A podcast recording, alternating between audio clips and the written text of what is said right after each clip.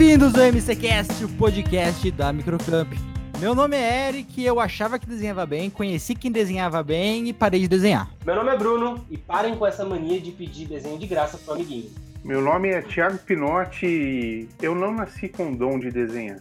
Eu sou o Felipe Adolfinho e os melhores desenhos que eu faço é no Paint. No episódio de hoje, a gente convidou o nosso querido Brunão e Thiago Pinotti para conversar sobre a profissão de artistas digitais. Oh! Vamos entender um pouquinho mais dessa profissão de digital, quais são as possíveis carreiras, como funciona, tudo isso logo depois da nossa vinheta.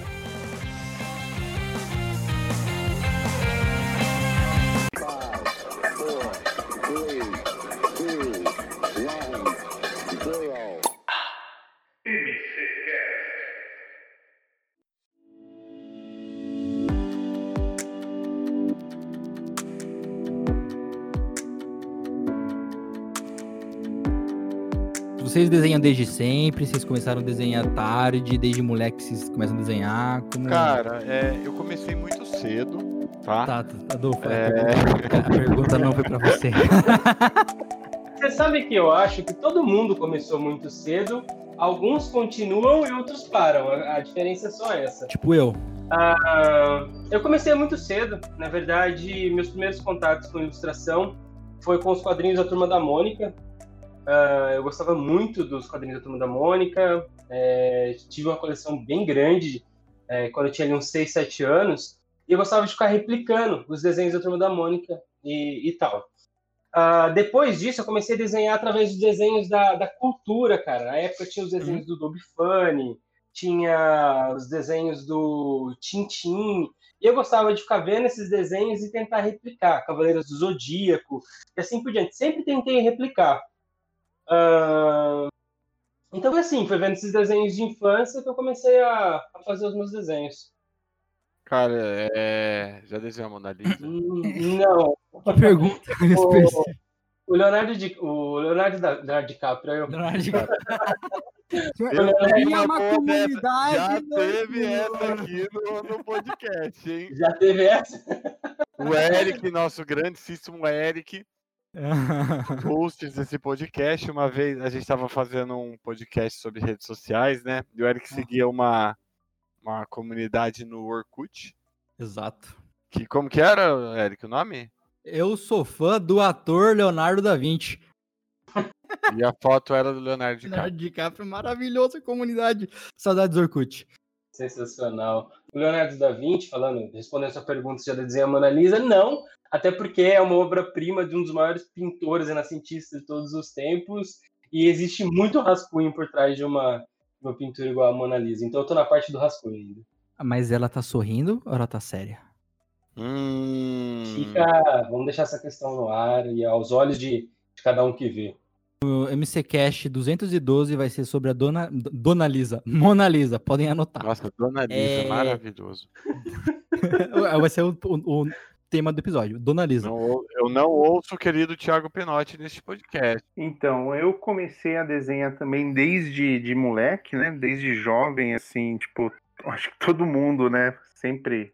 Primeiro desenho é aquele desenho de palito, né? Um Em círculo. 1912. Primeiro e último pra mim. E, cara, assim, é, sempre gostei, mas é, não tinha a facilidade. Eu acho que hoje tem muito mais facilidade para quem quer iniciar do que antigamente, né? Em mil, 1500, que era só com carvão, né? Mas foi, foi bem legal, assim, é, quando é, eu pegava aquelas revistas que vendiam, não sei se vocês lembram, assim, de Game Power, é, de detonado de jogo, e eu comecei a desenhar meio que por cima, assim, nossa, achei o máximo, mas tava uma porcaria. Mostrei pra minha, pra minha mãe, ai que lindo, a mãe sempre vai falar que tá bonito, né? Mas, assim, sempre comecei, teve, eu lembro de um, de um episódio bem legal que um amigo meu, o tio dele, queria um desenho do Raul Seixas, né? Aí ele falou assim: ah, você consegue fazer o desenho do, do Raul Seixas na, na, na, na, blusa pra mim? Aí eu falei assim, cara, consigo, mas eu nem sabia o que tava fazendo, né, mano? Nem sabia que era Raul Seixas. Mano, sei lá, saiu o Pablo Escobar na, na blusa, não saiu o Raul Seixas. Eu entreguei pro cara, ficou feliz. Mas. Ah, aí... foi, foi de graça? Foi de graça, foi de ah, graça. Então não tinha nem, nem como cobrar, né? Só faltava reclamar, né?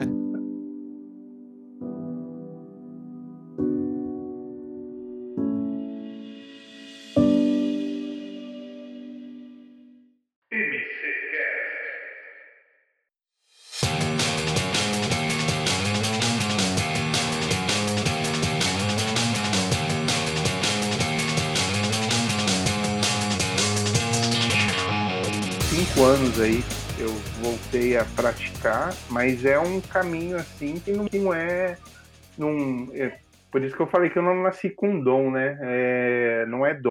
Você tem que praticar. Lógico que tem pessoas que vão nascer com uma afinidade maior para isso, mas isso não quer dizer que você, mero mortal, que não tem essa afinidade, não possa chegar no mesmo nível. Então é muita prática, né? Muita prática mesmo que vai te levar à perfeição. Você sabe que eu vou, vou só fazer um adendo na, na fala do Thiago, corroborar com a, com a fala dele, na verdade. Corroborar, muito boa a palavra. Existem muitas pessoas que acham que é, ilustradores, de uma forma geral, eles são bons ilustradores por dom.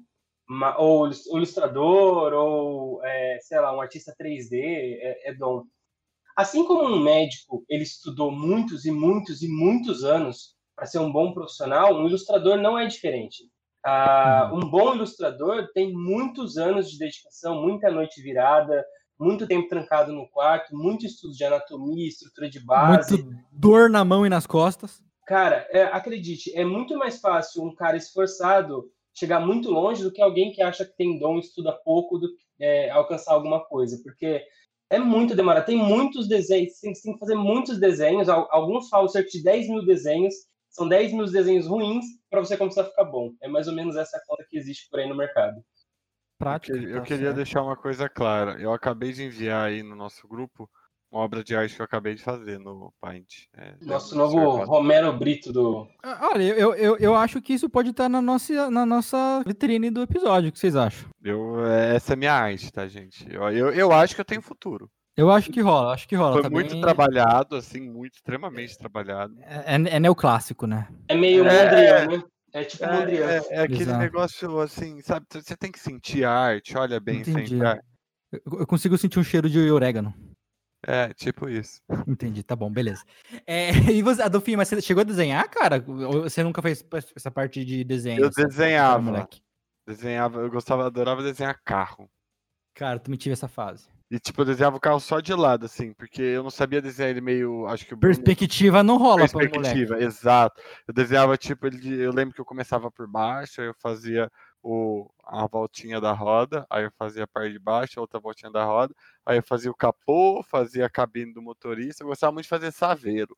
Saveiro era um carro que eu gostava de desenhar, porque eu acho que era fácil, né? Você colocava nitro saindo também do. Com certeza, porque Lógico, padrão. o carro tinha que ser bem feito. Só deixa, deixa eu contar a minha história de desilusão de desenho. Que eu lembro que eu estava na, na, na, escola ainda eu tava de, é, desenhando um Batman no meu caderno, aí eu lembro que eu mostrei assim pro meu amiguinho, assim, do lado, aí ele, nossa, que legal. Aí eu olhei pra lousa, tinha um moleque na, na lousa desenhando um desenho absurdamente realista com o giz. Aí eu falei, tá, não vou mais desenhar. Foi isso. Obrigado, gente. Você sabe, você sabe aonde eu comecei a querer, a querer desenhar, cara? Ah. Uh, eu lembro, isso me traumatizou. Eu tinha uma história parecida, mas em vez de eu largar a mão, foi aí que eu falei, não, peraí, eu, vou, eu preciso fazer isso bem. Eu tava, acho que na quarta série, cara. E aí eu tinha que, eu tinha que pintar um palhacinho, assim, com, com giz, de, giz de cera. E aí eu pintei tudo para fora do contorno do palhaço e tudo mais.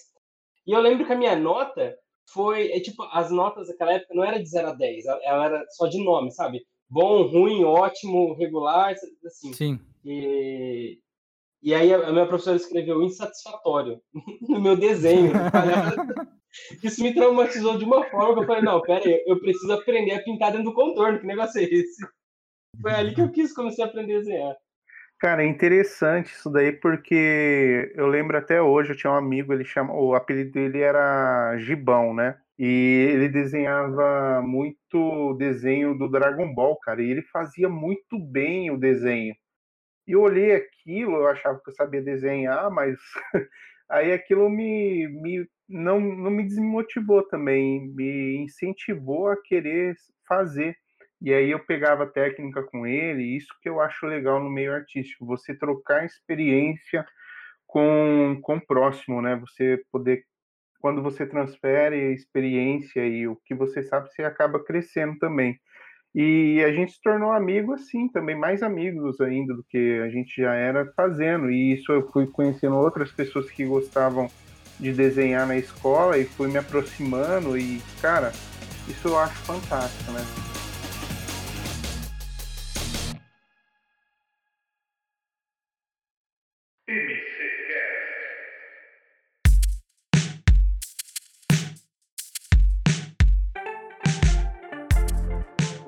Mercado para artista digital ele é bem amplo e design, designer gráfico é só uma, uma das vertentes uh, ah, para você trabalhar como sendo um artista digital. Normalmente um designer gráfico trabalha mais com o mercado de publicidade. Ele vai trabalhar com agências de publicidade, dentro de empresas também, mas vai trabalhar com design de embalagens, é, criação de folders, folhetos, campanhas publicitárias. Bem voltado ao marketing é bem, é, é bem voltado para promoção de um produto e não exatamente ou promoção de produto ou de campanha. Serviço, alguma coisa.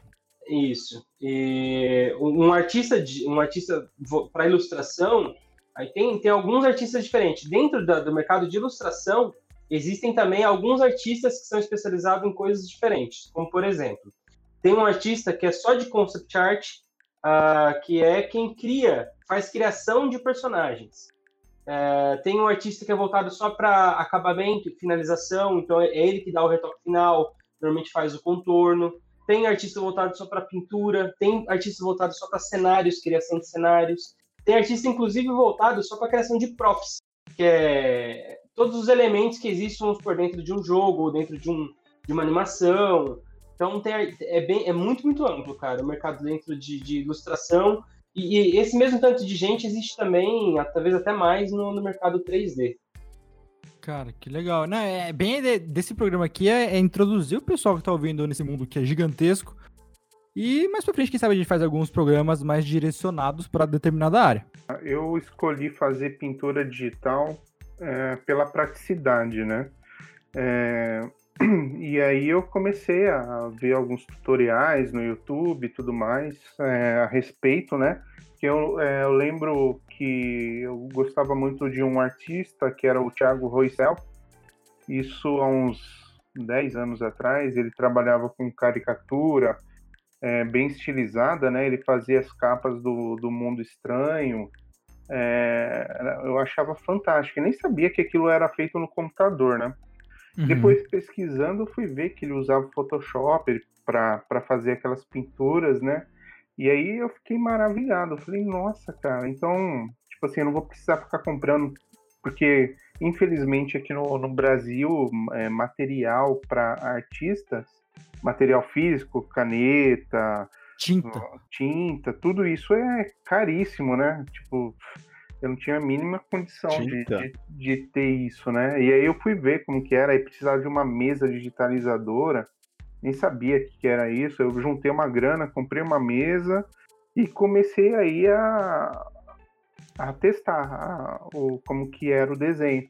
E foi daí, é, mas foi bem, bem assim, bem devagar o, o meu progresso, né? Porque era um, é um hobby, né, que eu tenho, não levo isso pro, pro profissional ainda, né? Eu você sei trabalha, que é um... você, você trabalha com design Ô, gráfico eu, que é profissional, oi. Eu queria Sim. fazer uma pergunta. Fala comigo. O Thiago tava falando aí o preço das coisas para comprar que não é barato, você perguntou pra ele tinta. Cara, é uma romantização da ferramenta que o artista precisa para conceber a sua obra de arte. Não, mas nem toda obra de arte é uma pintura. Concordo, mas foi a minha, foi a minha expressão. Ah, do... E outra, a gente tá falando aqui do cara que desenha no computador. Eu fui, eu fui, eu, fui... eu quero isso no ar, porque você falar tinta. Desculpa, tá bom. Desculpa se eu ofendi toda uma classe. Você concorda, Thiago? Tinta, vou jogar tinta na tela do vou manchar o, o monitor. Mas é a, rom é a romantização, Adolfinho. É não é metáfora. É metáfora, assim, de pintar com tinta, sujar seus dedinhos com a arte. Eu vou defender o, o Eric. Vou tentar te defender, Eric. Boa, Bruno. Vai lá, vai lá. Eu tô suando frio já. Mas eu vou tentar, vou tentar te defender. É, eu acho que, eu não, vou, eu não vou dizer que todos, mas pelo menos a maioria dos ilustradores que eu conheço, a maioria dos artistas que eu conheço, uh, eles preferem o trabalho manual do que o trabalho digital. Uh, o que acontece é que o trabalho digital ele, tem, ele trouxe umas facilidades para a vida que para a vida do artista de uma forma geral que o manual não tem. Porém, a, o toque do trabalho manual é muito diferente e normalmente é onde você consegue é, ter seus melhores trabalhos, porque o peso da sua mão é muito melhor sentido. É, você, quando você é bom no, no, manual, é muito mais fácil de você ser bom no digital do que o contrário, mas, entendeu? Mas isso não é uma questão de prática, Bruno. Eu te pergunto assim por quê. É, eu até brinquei com o Eric o negócio da tinta, mas tipo, eu, Felipe, eu nunca fui um cara. Eu sempre quis muito desenhar, até uma das minhas opções era cursar arquitetura quando eu era mais novo, porque eu, eu gostava muito da questão do desenho, mas eu nunca fui bom. Mas, por exemplo, eu acredito que a questão de desenhar tanto manual quanto um desenho digital, o digital ele se torna mais difícil porque a gente tem um costume muito maior de, de ter o desenho manual. Mas uma questão de prática, aquela, porque tem aquela, can, aquela caneta, aquela mesa, o Thiago falou agora o nome, até me, me falhou a memória. Mesa digitalizadora. Isso. Não é uma questão de prática o desenho nela? Cara, Lógico, é, é uma prática, você precisa praticar bastante para ficar bom. Porém, todos os artistas, a maioria dos artistas, de novo, não todos, a maioria dos artistas que eu conheço, eles vão preferir o trabalho manual, porque é no trabalho manual onde você pega a prática da, de um traçado mais firme, onde você pega. É, porque assim, você errou, não tem volta. Inclusive, existem muitos, muitos estudos que você faz no, no, no manual que é estudo já um pouco mais avançado, mas você está desenhando a caneta, porque para você perder a mania de Ctrl Z ou então de ficar apagando tudo. Porque quanto mais firmeza você pega e mais prática você tem, é, mais você pensa na, na, em cada decisão que você está tomando no seu traçado na sua pincelada, é, melhor, mais confiante você vai ficando e melhor a sua obra vai ficando também como um todo. Existe um processo, cara, pelo menos em bastante artistas que eu conheço também, existe um processo de autoaceitação da sua própria obra. É muito difícil um artista terminar a sua obra e falar assim, cara, não mudaria nada. Normalmente ele quer mudar muita coisa. E aquele resultado que você vê ali, é, já teve muita coisa mudada para chegar ali. Ele, mexe, mexe, mexe, mexe, mexe, mexe, mexe. E pra, às vezes o resultado já tá bom. E o cara tá só rebuscando, rebuscando, rebuscando, rebuscando, aonde nem precisaria mais. Então, inclusive tem uma máxima que fala que né, um artista ele não vê a mais que os outros. Ele, ele, ele enxerga menos. Como que eu traduzo aquele, aquela mesma situação que você está vendo em poucas pinceladas, não em muitas pinceladas. Por isso que o trabalho manual se faz necessário. Eu fiz faculdade de publicidade e propaganda, né? Então tinha muitas pessoas que manjavam muito de Photoshop. A maioria preferia papel, papel e caneta também para desenhar. Só que eu tinha uns dois ou três que eu conheci durante a faculdade que são, tipo, até hoje, uma das pessoas que mais manjam de Photoshop que eu conheci na minha vida e não sabem desenhar absolutamente nada no papel. Então, é o que falou, eu, eu concordo com o Bruno, a maioria dos artistas acredito que preferem o manual, pôr a mão na, na, na arte dele, que, criar dessa forma. Mas hoje, ainda mais como usam digital, muitas pessoas tendo direto para arte digital e não estão passando pelo papel e caneta. Acho que é uma tendência isso também. E né? é, até né, fazendo uma ressalva, assim, o mercado hoje ele é digital. Não adianta você Sim. se especializar em, em, manual, porque existe muito pouco mercado para quem está no manual. O mercado todo é digital. Porém, a prática no manual, para você transferir ela para o digital, às vezes é necessário, principalmente na questão de anatomia, na questão de perspectiva. É muito bom você entender isso na prática, porque a hora que você levar para o digital vai ser bem mais fácil. Porém, eu, eu mesmo não finalizo uma pintura no manual faz muito tempo, cara. A maioria das pinturas que eu finalizo é tudo no digital.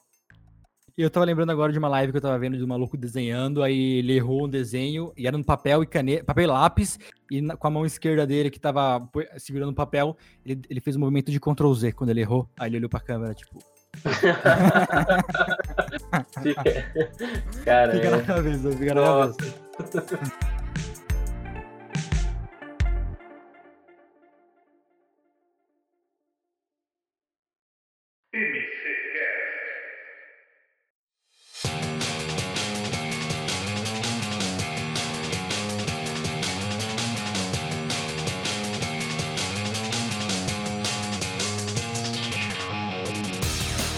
Thiagão, você tá, tá deixando falar sozinho, mano. Fala também. É, fala, fala comigo, bebê. Gatinho. Oi, vocês estavam falando alguma coisa? Brincando. Nossa, que bancada! Eu vou contar um caso aqui do, do Steve Jobs, por exemplo. Ele fez um. que eu vi no, no, no, no filme assistindo lá Piratas do Vale do Silício. Uma dica aí de filme pra galera que quiser assistir, é bem legal. É... O que acontece? Ele faz um curso, é, o curso que ele faz é de, let, de, de lettering, né? Tipografia. É, isso, tipografia lá, para fazer aquelas letras bonitas e tudo mais. Uh, e aí passa-se um tempo, ele acha que ele nunca vai usar aquele, aquilo que ele estudou para nada. Aí ele vai viajar para a Índia, tem tudo aquilo lá, só que aí quando ele funda a Apple, uma das coisas que ele, ele queria mudar na, na, no visual era a tipografia, as fontes, né? Hoje a gente tem uhum. fontes no computador graças ao Steve Jobs. E aí ele briga com os programadores lá para inserir. Então aquilo, é, eu tiro uma lição. Você pode aplicar o que você está aprendendo em alguma coisa que você for fazer mais para frente. É, tudo que a gente faz a gente pode aplicar no, no que a gente está é, tá executando. Hoje, por exemplo, é, trabalho não como concept art, que foi o curso que eu fiz, né? Concept art para games e animação. Não trabalho com isso, mas muitas coisas que eu aprendi no curso de concept art eu uso no dia a dia na, pra, como design gráfico, né? Para desenvolver todo, todo, toda a minha arte. Então, e em outras coisas que eu faço também. Então, acho que, que isso é muito interessante. Nada na vida que a gente faça é jogado fora. Tudo a gente aproveita em determinado momento da nossa vida, entendeu? Pinotinho inspirado, né? Palavras, hein? Você viu? Palavras, até fiquei, até quero um autógrafo. Tô chorando. Thiago Jobs. e você, Brunão? que, que o que você está estudando hoje, aonde você quer chegar com o seu desenho, é a mesma coisa que o Pinote, aprender muita coisa para poder aplicar na prática no, seu trabalho de hoje em dia, ou você pretende sim um dia pintar o Cristo Redentor? Não sei se seria um, algo pintar, eu vou virar pintor de parede, eu vou lá e pinto o Cristo Redentor. É, porque é importante de pensar, né? Ou você vai construir um Cristo no computador e pintar é. ele, mas Cara, não, não. Mas foi pro, lado, foi pro lado artístico. Ok. É, não, cara, não, não, é passar, não, não, não passar uma mão gelo na fachada do, do, do, do um prédio, não, quero dizer fazer sua arte. Fazer um chapisco. Oh, Posso é. aproveitar aqui que eu tô com vocês? Sempre. Rapidinho, assim, só um adendo, Bruno Fala Thiago. Gelo é cor. Gelo é cor. Tipo, branco gelo não é branco. Na verdade, tudo que você vê não é real, né? Ah, mas aí... é a pura verdade, né? Não é a cor real que você vê, mas é tudo simbólico. Se você fala que é uma cor, tá bom. A cor gelo é. Mas então, porque a galera fala assim, não, até uma pergunta para vocês que estão nesse meio. Tipo, ah, isso é branco gelo, isso é branco. Tipo, existe essa, realmente essa diferença de tonalidade de um branco? Talvez possa existir num azul, num verde, vamos, mas no vamos, branco. Vamos começar uma conversa chamada capitalismo.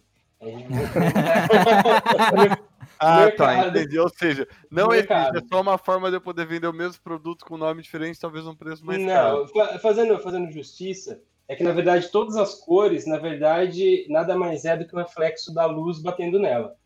É, se você vê uma mesma coisa é, com determinadas luzes diferentes, ela reflete cores diferentes para você.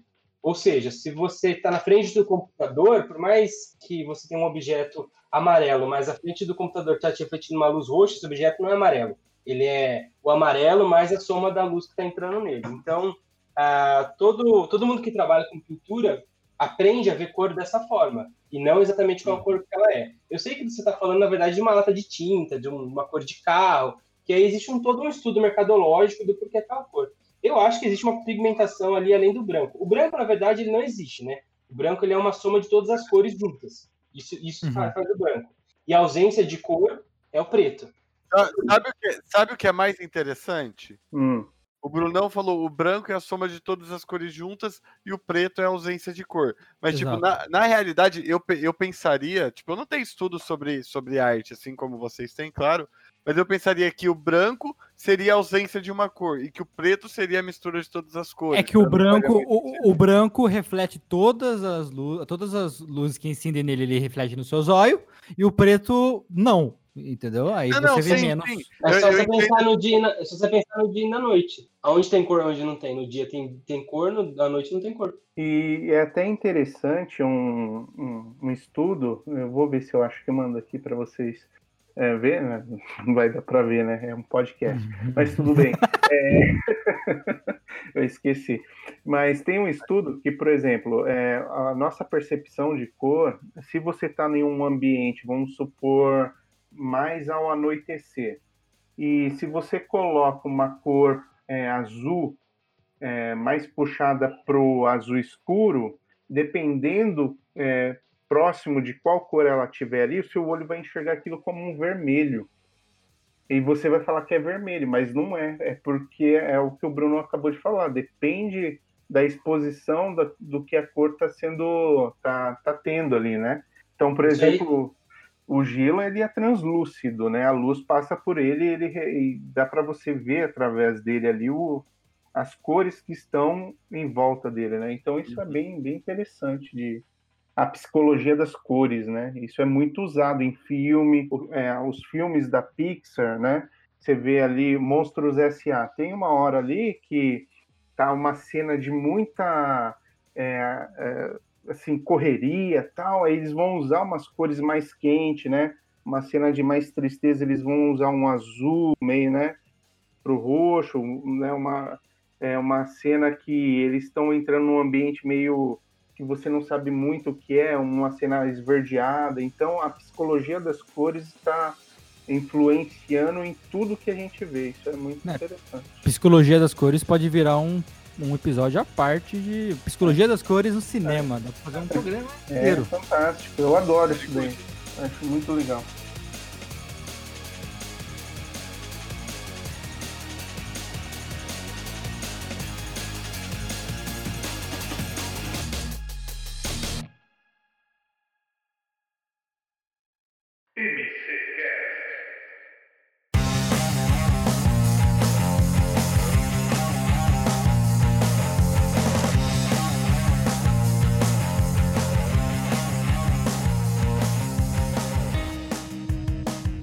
Tiagão, Bruno, conta pra gente. É, como que a molecada, assim, que, que gosta disso, como que elas podem começar, onde que elas buscam até uma inspiração, elas buscam aprender com isso, e, e qual seria até o custo, assim, desde um baixo custo para você iniciar com isso, se vocês tiverem essa noção, até um custo mais completo, para uma pessoa já poder começar de uma forma completa. Claro que ninguém começa de uma forma completa porque precisa aprender, mas a, mas a título de informação mesmo, isso é custoso, onde eles devem buscar essa inspiração, esse estudo, que tipo de curso eles devem fazer e procurar? Ah, eu, eu vou começar aqui, Brunão, depois você complementa, tá? É, eu acho assim, primeiro, quem quer começar, começa com bastante calma, sabendo que o caminho é longo, é, não é fácil, né? Como qualquer outra coisa que você for fazer, né? É, quando você começou a andar de bicicleta, você não aprendeu no primeiro dia, você caiu várias vezes até conseguir se equilibrar nela. Então, qualquer coisa que você vai fazer vai exigir é, foco seu. Então, começa. Não, por que eu estou falando isso? Porque a molecada hoje é muito acelerada, ela já quer começar, tipo, em um mês ela já está querendo fazer pintura realista, entendeu? Ela, é. Então não adianta, você tem que começar pelos fundamentos, né? Começa pelos fundamentos, procura uma escola que vai te ajudar a desenvolver isso, né? Procura hoje tem muito acesso é, na internet a materiais que vão te ajudar a, a começar a estudar anatomia e tudo mais. Então, acho que a primeira dica minha começa tranquilo, vai tranquilo. Primeira marcha ali. Segunda, vai devagar que você chega lá. Vai tranquilo. É, além dessa, dessa questão de começar tranquilo, é, é aquela, aquela coisa da. É o, é o, velho dilema da tartaruga. É você ser tranquilo, mas você não parar. É, é interessante você desenhar todos os dias 40 minutinhos, ou desenhar, ou fazer o que quer que seja, 40 minutinhos, fazer todos os dias, do que você fazer 3 horas uma única vez na semana.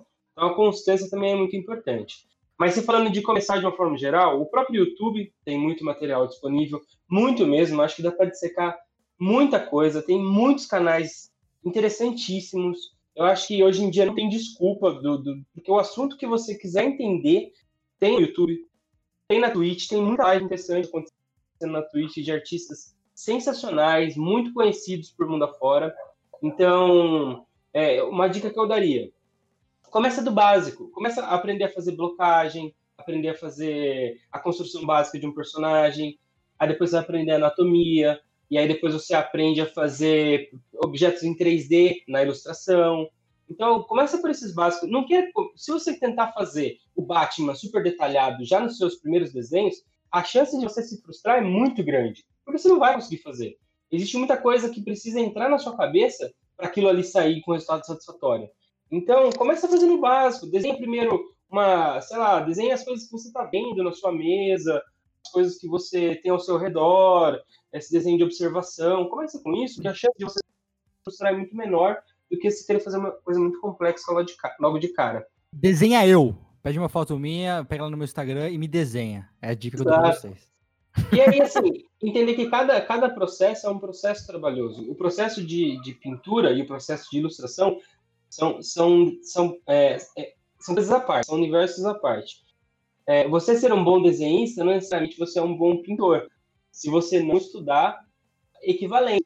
É, levando para, sei lá, para musculação, que o Adolfinho está tá mais acostumado aí com. Tá monstro, com, tá monstro! Com, com, o universo. Se você é aquele cara que treina só, só a parte de cima, não tem a perna, aí fica um Johnny Bravo da vida, é a mesma coisa no universo do, do da ilustração, do 3D. Às vezes o cara é muito bom para faz, fazer desenho, mas não sabe nada de pintura, aí o desenho dele tava bom e a hora que pintou ficou uma chi, porque porque ele não sabe fazer, ele não estudou direito. Então, essa parte do estudo é a parte mais importante, cara, estudar, estudar, estudar.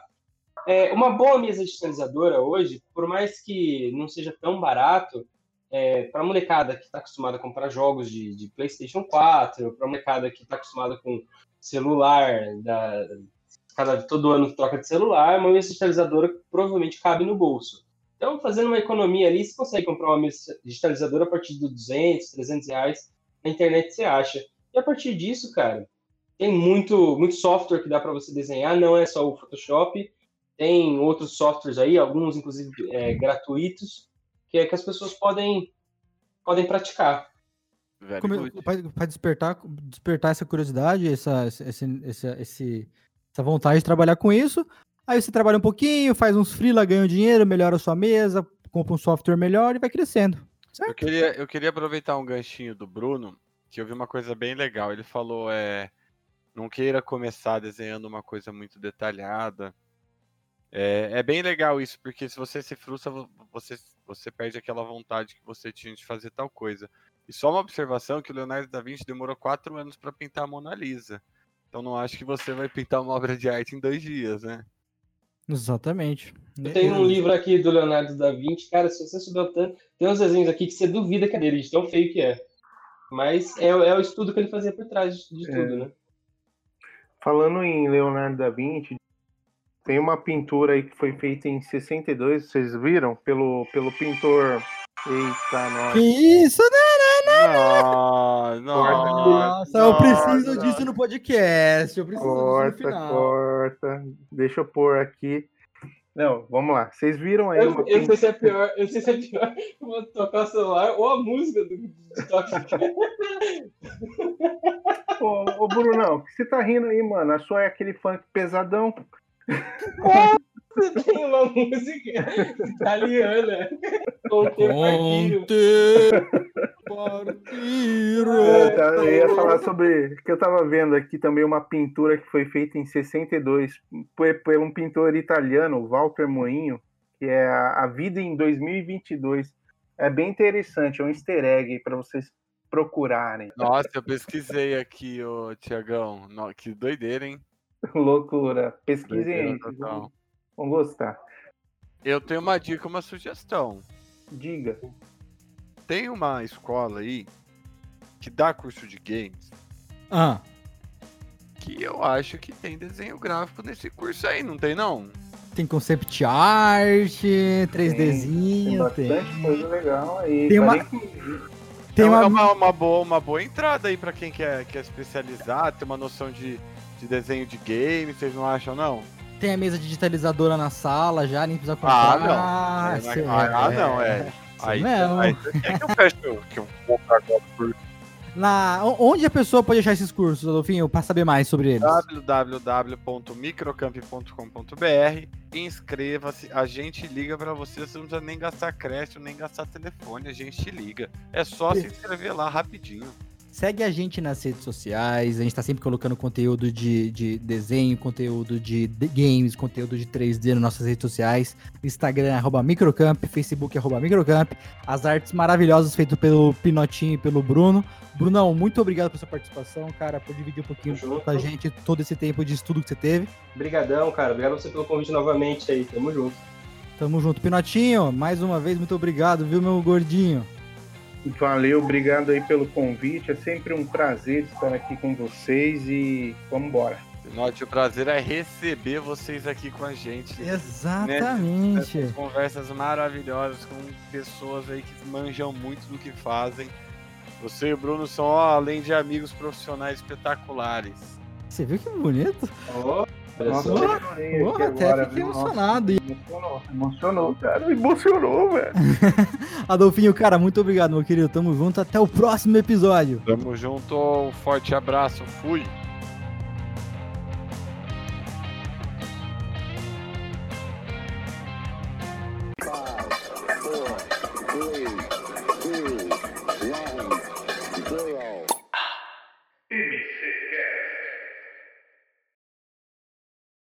Vai, bora, bora que eu tenho que fazer janta, tô com fome. Vamos, vamos, vamos, monstro vamos. quer sair da, da jaula.